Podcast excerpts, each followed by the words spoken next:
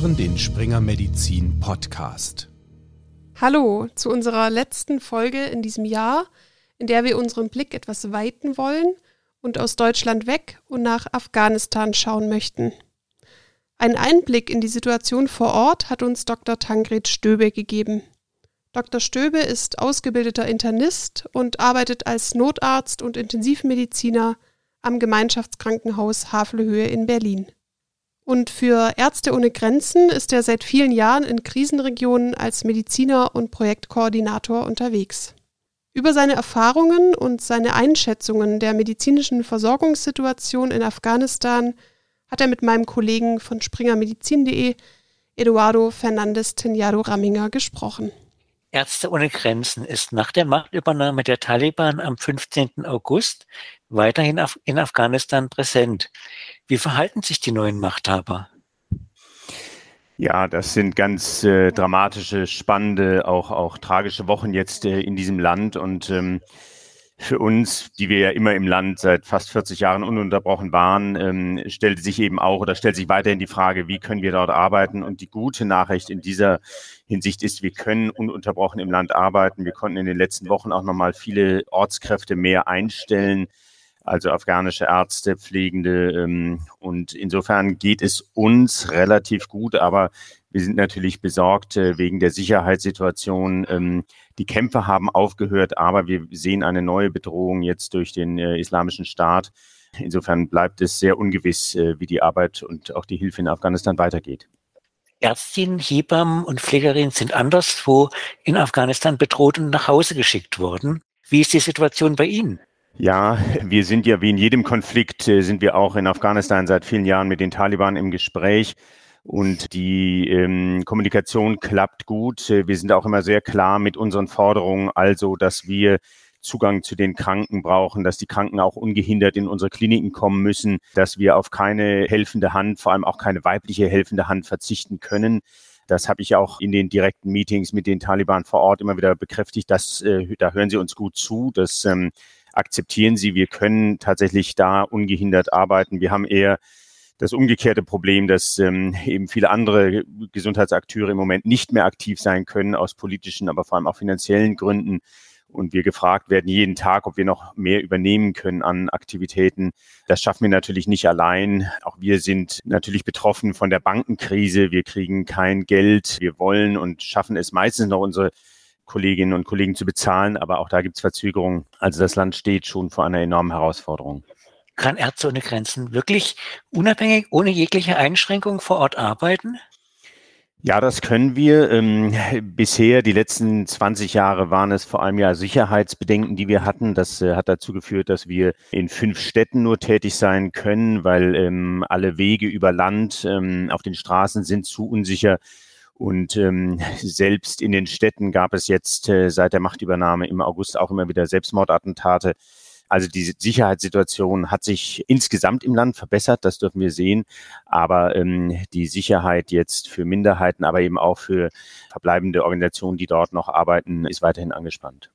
Von einem Koordinator, der für Ärzte ohne Grenzen arbeitet, stammt die Aussage, dass das afghanische Gesundheitssystem sich von einem katastrophalen Zustand hin zu einem apokalyptischen bewegt. Ist das so? Ja, das habe ich oft mit ihm diskutiert. Ich habe manchmal gesagt, das ist vielleicht ein bisschen pessimistisch, aber natürlich war die gesundheitliche Versorgung in Afghanistan auch die vergangenen 20 Jahre nicht gut. Das äh, wird manchmal vergessen. Es gilt auch dieser Spruch, es, gibt kaum ein, ein schlimmeres Land auf der Welt für ein Kind äh, zur Welt zu kommen also die Kindersterblichkeit, die Müttersterblichkeit sind enorm hoch. Ähm, die äh, Mangelernährung sehen wir. Wir müssen gerade in allen Orten, wo wir sind, neue Kliniken aufmachen für schwer mangelernährte Kinder, die uns sonst verhungern. Es gibt zu wenig Essen, die Ernten fallen aus, aber auch die, die Kaufkraft schwindet, die Menschen verlieren ihre Jobs, äh, die Inflation ist dramatisch. Also es gibt äh, eigentlich an allen Enden ähm, Not im Moment und ich habe Sorgen vor dem Winter, weil jetzt die nächste Welle von Corona von dem Iran in das Land kommt und es gibt zu wenig Sauerstoff, es gibt zu wenig Testmöglichkeiten. Also dieser Winter wird hart. Die höchste Kindersterblichkeit, Müttersterblichkeit ist hoch. Wie hoch liegt die eigentlich? Also das ist äh, mit der Datenerhebung in Afghanistan natürlich wie mit allem, auch mit den, mit den Corona-Zahlen, das sind immer nur Schätzwerte. Was wir sehen können über die letzten 20 Jahre, dass die Müttersterblichkeit besser geworden ist, die Lebenserwartung hat zugenommen, aber die Kindersterblichkeit zählt weiterhin zu den schlimmsten Werten weltweit und regional. Also äh, wenn wir uns nach äh, in, in Asien die Nachbarländer vergleichen, da hat Afghanistan eigentlich in all diesen Kategorien, also all diesen Gesundheitsparametern, äh, ist es am schwierigsten und das sind Werte, die sind eben nicht befriedigend. Wenn wir uns auf diesen Weltentwicklungsindex der Vereinten Nationen, wo alle fast 200 Länder gerankt werden. Da ist äh, Afghanistan das einzige Land zusammen mit Haiti und Jemen, das die untersten äh, Plätze belegt außerhalb von Afrika. Also Afghanistan ist weltweit eines der bedürftigsten und schwierigsten Länder und dort zur Welt zu kommen, dort aufwachsen zu müssen, dort aber auch als, als kranker Mensch zu sein, ist im Moment, ist einfach sehr, sehr schwer. Wie war die medizinische Situation vor Ort, vor der Machtübernahme? Wie hat sich die Lage seither entwickelt? Vorher war sie schwierig. Ähm, es gab zu wenig Ärzte, zu wenig Pflegende, es gab zu wenig Krankenhäuser. Viele Menschen konnten auch dort gar nicht hin, weil sie aus ihren Dörfern nicht raus konnten. Die Sicherheit war zu rudimentär. Das heißt, ähm, es war schwierig, aber seit Monaten werden jetzt keine Gehälter mehr bezahlt. Ich habe mit Ärzten gesprochen im öffentlichen Gesundheitswesen, die seit Monaten kostenfrei arbeiten müssen. Und jetzt ist es eben so, dass sehr viele Organisationen haben das Land verlassen aus politischen Gründen. Alle internationalen Gelder sind eingebrochen, sind eingefroren worden. Das heißt, ähm, die ähm, gesamte Gesundheitsfürsorge ist im Grunde genommen nicht mehr existent. Also wir sehen auf der einen Seite mehr Nöte und dann aber auf der Angebotsseite bricht eigentlich alles zusammen. Und das ist eine sehr ungute Kombination äh, in einem Land, wo eben schon vorher die Gesundheitssituation wirklich am Tropf hing. In der Tat. Sie waren im September 2021 persönlich im westafghanischen Herat. Gab es zu diesem Zeitpunkt überhaupt Flüge oder sind Sie auf anderem Wege dorthin gelangt? Ja, tatsächlich hat es noch nie in meinen 20 Jahren mit der Organisation so lange gebraucht, bis ich in ein Projekt kam. Ähm, es gab verschiedene Anläufe von Tadschikistan aus und dann war es tatsächlich Anfang September ein eigenes kleines Flugzeug von Ärzte ohne Grenzen, mit dem wir aus Dushanbe äh, in Tadschikistan nach Herat geflogen sind das war ein mulmiges Gefühl da oben. Wir wussten, wir sind das einzige Flugzeug über dem Luftraum, weil der gerade noch eben geschlossen war. Und das erste Flugzeug dann auch international in Herat. Ich habe, glaube ich, das 17. Visum der neuen äh, Regierung ausgestellt bekommen.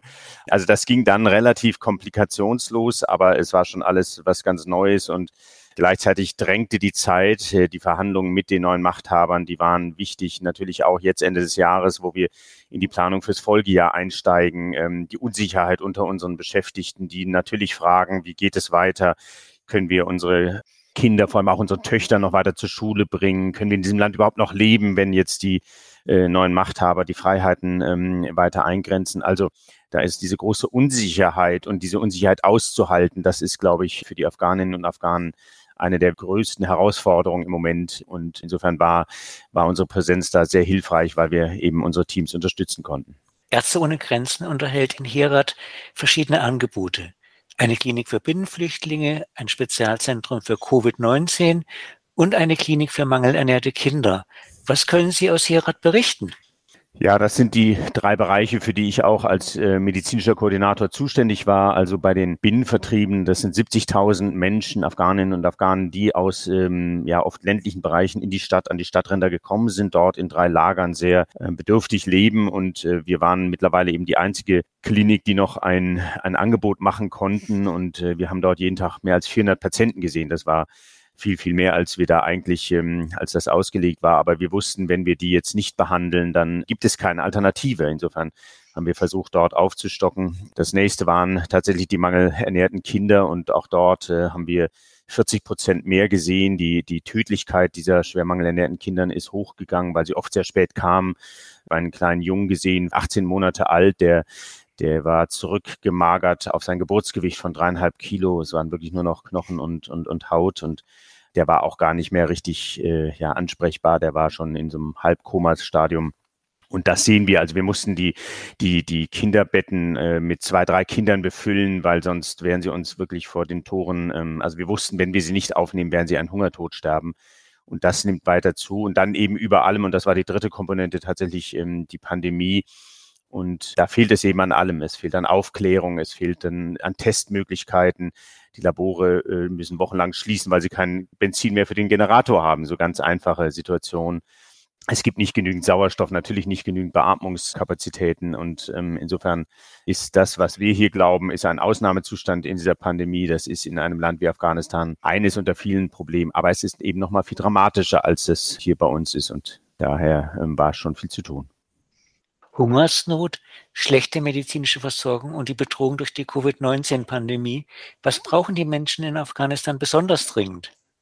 Ja, das ähm, ist tatsächlich ähm, in ein, eine vielfältige Not. Sie brauchen äh, neben all dem natürlich auch eine Perspektive, also die Sicherheit, wie geht es weiter, kommen Sie an Ihre Ersparnisse noch ran, weil Sie oft ja jetzt keine bezahlte Arbeit mehr finden können. Können Sie die Lebensmittel, die noch da sind, überhaupt kaufen? Sind sie bezahlbar? Können Sie Ihre Familien ernähren? Gibt es eine Perspektive? Ich habe zum Beispiel einer meiner Mitkoordinatoren, der, der sagte, ja, ich, ich fühle mich wohl mit Ärzte ohne Grenzen, ich will bei euch bleiben, ich will mit euch weiterarbeiten. Ich fühle mich auch relativ sicher in diesem Land, aber meine Familie macht Druck. Ich habe fünf Töchter und einen Sohn und meine Familie sagt, wir haben hier keine Perspektive, wir müssen raus aus diesem Land. Und ähm, das ist auch neu für uns, dass so viele unserer Kolleginnen und Kollegen jetzt uns ansprechen und sagen, könnt ihr uns helfen, das Land zu verlassen? Das wollen wir auf der einen Seite sehr gerne tun, weil wir sie ja schätzen und, und ihnen auch eine bessere Zukunft wünschen. Auf der anderen Seite brauchen wir sie natürlich händeringend, weil sie so essentiell wichtig sind, um unsere Hilfe dort aufrechtzuerhalten. Also das ist ein Spagat, den wir dort auch für die Organisation betreiben jeden Tag. Und da versuchen wir auch mit Psychologen Hilfestellungen zu geben, die äh, eben sprechen und sagen, ja, lass doch mal abwarten, vielleicht ist das, wird's doch nicht so schlimm mit der neuen Regierung. Und so einfach und banal es klingen mag, aber als, als Organisation, die weiterhin immer noch die Gehälter bezahlen kann und die Menschen in Lohn und Brot halten kann, das ist eben auch eine, eine ein Stück weit Sicherheit, die wir unseren äh, afghanischen Kolleginnen dort geben können. Aber es ist natürlich nicht genug. Gibt es eigentlich vor Ort genug Impfstoff gegen Covid-19? Und wie sieht es mit der Impfbereitschaft der Bevölkerung aus?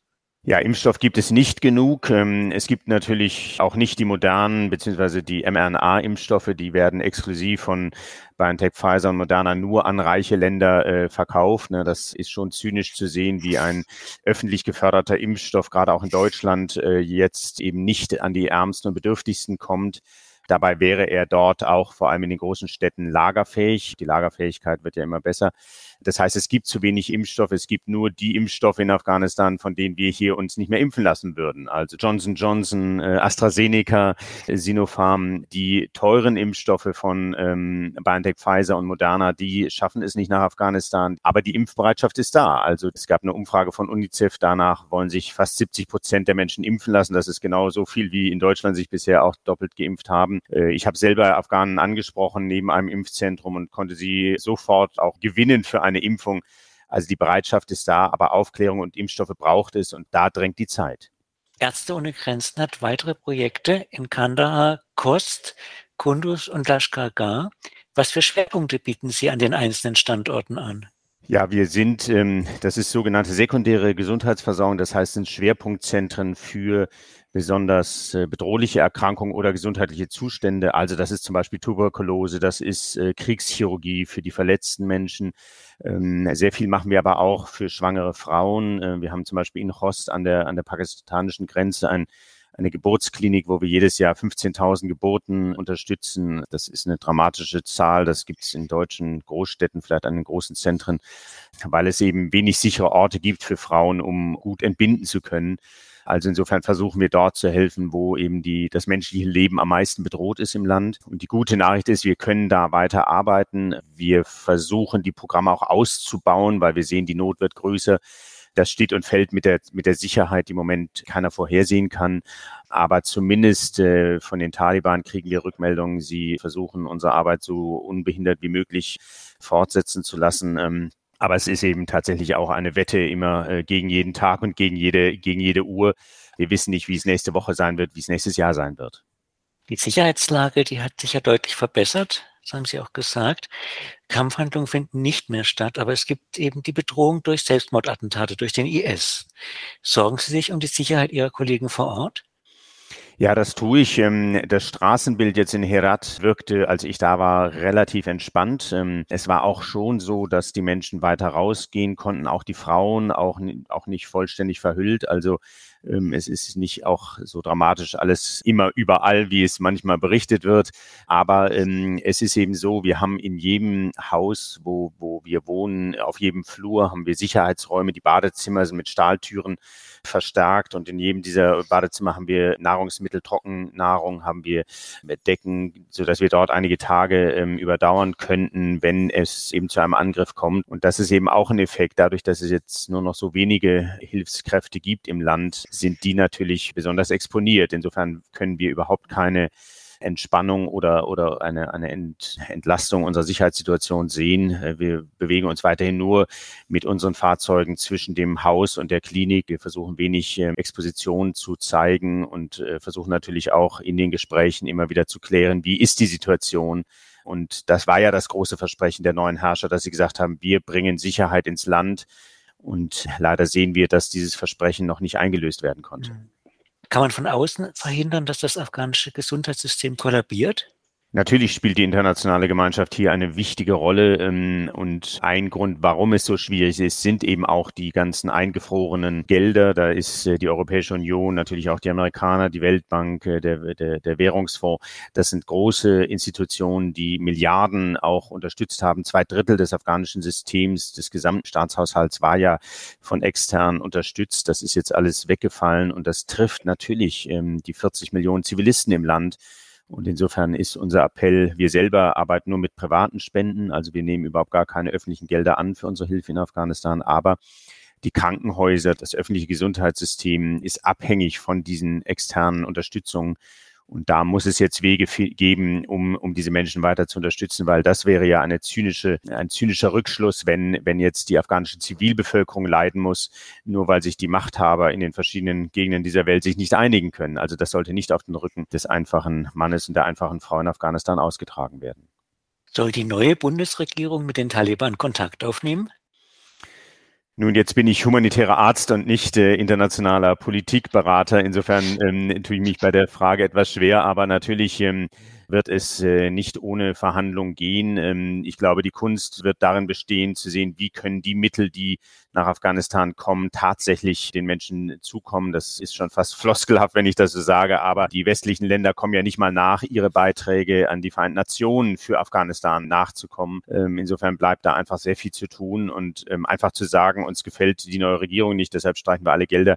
Ich glaube, so einfach geht es nicht mit der Politik. Da muss äh, schon mehr Bemühungen kommen und insofern hoffe ich, dass die neue Regierung hier auch neue Anläufe nimmt, neue, vielleicht auch kreative Lösungen findet, weil äh, ganz klar ist, ähm, dieser Winter könnte der schlimmste für Afghanistan seit vielen Jahren werden. Und da zuzusehen, wir wissen, wie es sein wird, äh, da nur zuzusehen und abzuwarten, das wäre zynisch. Und worüber sollte die Bundesregierung mit den Taliban sprechen, wenn sie schon mit ihnen spricht? Es ist ja nicht nur, es sind ja nicht nur die Krankenhäuser, die leiden und die ähm, das Personal in den Krankenhäusern, das nicht mehr bezahlt wird, sondern es geht auch darum zu gucken, wie können Schulen weiter funktionieren, wie kann die öffentliche Ordnung irgendwo funktionieren. Und da wäre es wichtig, wirklich sehr auf einer sachlich konkreten Ebene zu gucken, wo kann welche Hilfe und eben auch wie äh, stattfinden. Und Ärzte ohne Grenzen, wir sind ja seit 40 Jahren im Land. Wir haben das ja immer wieder, wir schaffen das ja äh, jeden Tag. Also es ist möglich, will ich damit nur sagen. Und ähm, es bedarf natürlich des guten Dialoges und dann auch guter Lösungen. Die muss die Politik finden. Danke für diesen Einblick, Eduardo und Dr. Stöbe. Und Ihnen, liebe Zuhörenden, vielen Dank für das Interesse. Wenn Sie noch mehr von Tankred Stöbes Einsätzen wissen möchten, können wir noch sein Buch empfehlen. Mut und Menschlichkeit als Arzt weltweit in Grenzsituationen. Ich bin Annika Asfalk, Redakteurin bei springermedizin.de. Sie hören uns wieder Ende Januar. Bis dahin machen wir eine kurze Neujahrspause und dann geht es weiter mit neuen Folgen. Kommen Sie gut und gesund ins neue Jahr. Tschüss.